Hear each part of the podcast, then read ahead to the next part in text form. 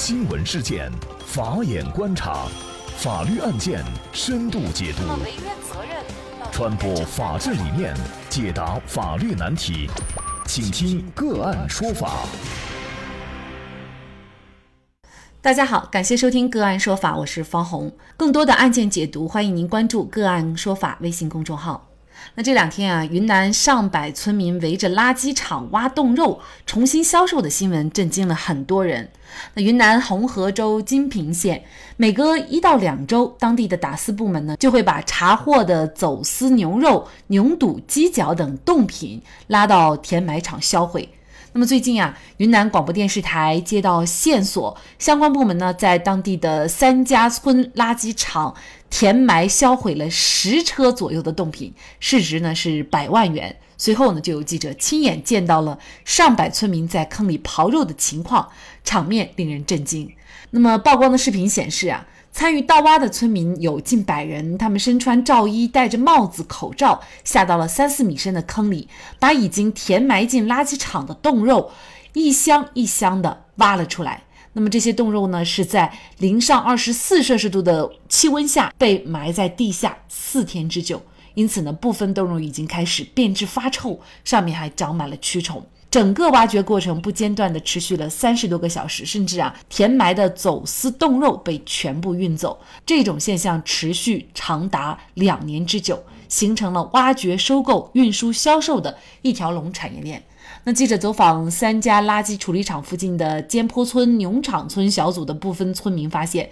除了利益驱使他们忍臭盗挖之外，村民的法治意识淡薄也是主要原因。他们都认为出点劳动力捡垃圾赚钱又不犯法，参与盗挖的村民一晚少则挣几十块，多则上千块。那么附近的村民介绍呢，金平县一直在打击处理盗挖者，却每次呢都和公安部门玩猫捉老鼠的游戏。那么在金平当地经营农家乐和运输生意的高先生透露，一吨走私牛肉的冻品的买入价可能呢仅仅是四五千块钱，但是一旦进入市场，卖出价格就涨到了数万元。最近的两三年来呢，除了金平县，在同样位于中越边境的河口县，也曾出现村民盗挖被销毁冻品的情况。那么，这二百四十九吨的走私牛肉。牛肚、鸡脚等冻品被盗挖以后运到哪里卖给谁？红河州委常委、政法委书记安志强告诉法制日报记者说，目前呢已经初步查明部分冻品的流向，那么公安机关正在深挖线索，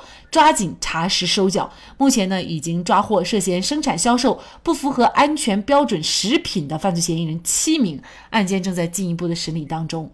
那么这个案件所涉及的，比如说所有参与挖掘、收购、运输、销售的人，是否都要被追责？他们将面临怎样的追责？那么另外呢，对于走私冻品。那么，是否只有这样一种处理方法，以及相关的监管部门又是否应该承担责任，就是相关的法律问题呢？今天我们就邀请云南硕鑫律师事务所主任王飞律师和我们一起来聊一下。王律师，你好。哎，你好，感谢王律师。事实上呢，参与挖掘这些冻品、走私品的人呢，一共有上百人。呃，目前呢，却只抓到了七人，这也是很多网友质疑的啊。那么，是不是所有的参与挖掘、还有收购、运输、销售的人都要被追责呢？王律师，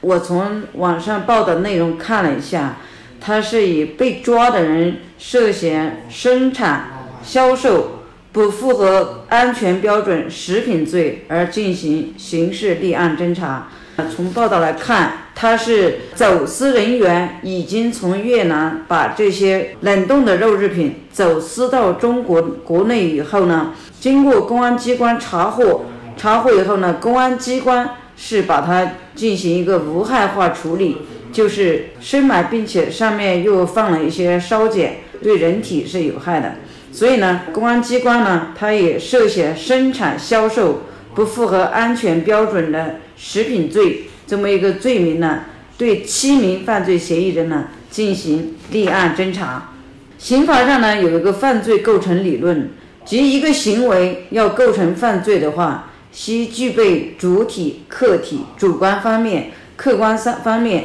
四个构成要件。本案公安机关以涉嫌生产、销售不符合安全标准食品罪立案侦查。本罪要求主体是年满十六周岁且精神正常的人，这个没问题。客体是侵犯国家对食品卫生监督管理制度以及不特定多数人的身体健康权利。主观方面是行为人明知其生产销售的食品不符合卫生标准，并可能造成。严重食物中毒事故或者其他严重食源疾患的结果，而放任这种结果发生的心理态度，本罪是故意犯罪。主观方面，它一般都具有盈利获利的目的。公安根据这四方面的情况，可能主要是打击的是销售从地下已经经过无害化处理埋在地下的这些走私的肉制品。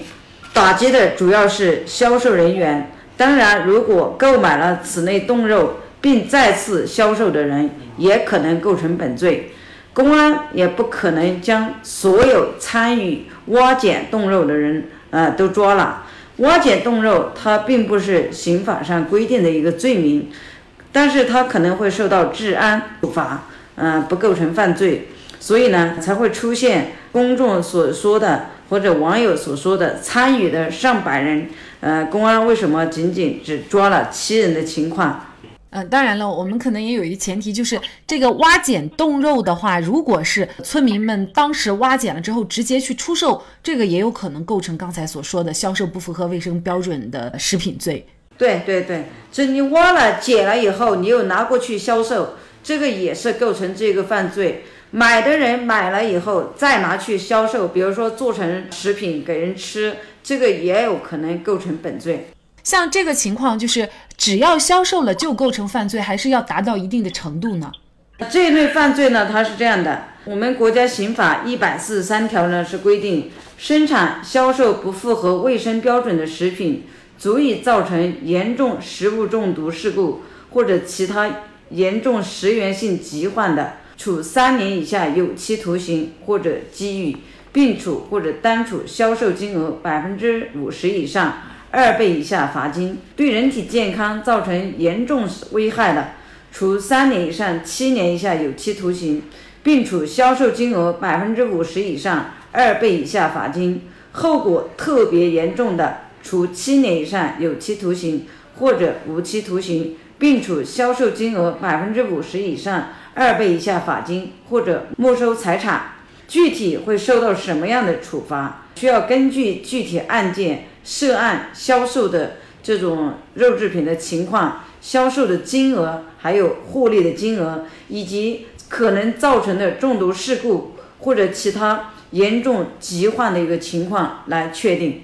那我们再来看这监管部门是否有责任哈？那有网友就说，那么既然这个现象呢已经是长达两三年了，而且呢当地人呢已经是一个公开的秘密了，那么就在这样的一个情况下，监管部门是否有责任呢？而且有人也建议啊，说怎么不把周边拉上这个铁丝网，派专人值守呢？等等这样的一个质疑，王律师您怎么看？说两三年这种情况反复发生，监管部门他肯定是。有一定的责任，但是呢，就是说，即使把周边拉上铁丝网，派专人值守，啊，但是也不可能杜绝此类现象的发生，因为任何行政执法、刑事执法都不可能完全根治社会的所有顽疾。本案政府在做无害化处理后，也派专人值守，并且采取用混凝土浇灌等混凝土凝固以后再撤离。但是还仍然发生这类事情，这些我们认为可能是需要更多的是社会舆论，还有从老百姓真正的理解面临的法律的处罚，以及对他人造成的伤害，在监管部门它确实有一些监管不到位的地方。那么应该是事件被曝光以后呢，疑问也随之而来。其中最大的疑问呢，就是为什么当地的处理冻肉的这样的一个机关，它没有采用焚烧，而是掩埋的这样的一种方式？那么事实上，就这样的一个问题呢，相关的金平县公安局副局长姚文金也做出了回答。他说呢，对于查获的走私冻肉呢，销毁确实是不够周全，因为冻品是冰冻的，那么焚烧呢，只会烧了上面的这一层，那么除了尝试过焚烧呢，事实上金平县在销毁走私冻品的时候呢，还尝试过添加一些玻璃碎片、混凝土、烧碱等物质，然后呢再进行深埋。可是呢，在看守的警察一离开呢，仍然就有村民想尽办法把走私冻肉挖出来。目前呢，当地警方也考虑买粉碎机，把查获的物品粉碎，再做无害化处理。那么也有网友建议啊，说这些走私的冻肉，如果是没有安全质量的问题，是不是一定要销毁？比如说，你可以卖到动物园呢，你或者是以低价售出来，这样是否可以呢？这在法律上呢，叫做伐木财物的一个处置。它可以有多种方式的，对于这种走私的冻肉，这种方式我认为是可以考虑的。那经过质检合格、无检疫对象，也就是说没有传染性的病疫、没有这种检疫对象的情况下，实际上可以考虑拍卖或者变卖的方式。当然还要对用途进行跟踪，把这些冻肉呢作为饲料厂的一个饲料，但是呢不能给它流入市场，流到餐桌。我认为这种方式也是可以尝试的。那么还有一个问题呢，都是大家非常关心的，就是这些肉一旦流向市场的话怎么办？那其实上呢，记者在调查过程当中也会发现，就在金平县当地就有一些卖这个冻肉的小商店。那么有一些冻肉呢，它是没有任何检验检疫的这样的一些标志的。那么像这种情况，我们该怎么办？那么另外一个非常重要的就是，如果是这些冻肉流向了市场，那么监管部门需要承担责任吗？这个当然要承担责任。如果说没有检验检疫合格的这些冻肉流向市场，如果造成很大的食源性疾患，比如说买的人呃吃了以后发生传染病啊，根据传染病产生的原理，它是会形成一个群体的。这样的话，监管部门呢，特别是负有主要监管职责的人呢，有可能会构成玩忽职守罪。等这些犯罪的，但作为说老百老百姓呢，好多时时候是没有办法来检测他到底有没有通过国家的检疫或者是检验的，所以监管部门呢就要把好入口关，在市场里面销售的肉制品就应当在来源上严控。就这件事情呢，当地政府部门也成立了专案组，我们也希望能够尽快查实走私冻肉的去向。而在对走私冻肉的处理上，如何让它不流到市场餐桌，希望当地政府部门能够采取一些更加稳妥的措施。两三年了，如果没有媒体的曝光，这样的走私冻肉还将会源源不断的外流。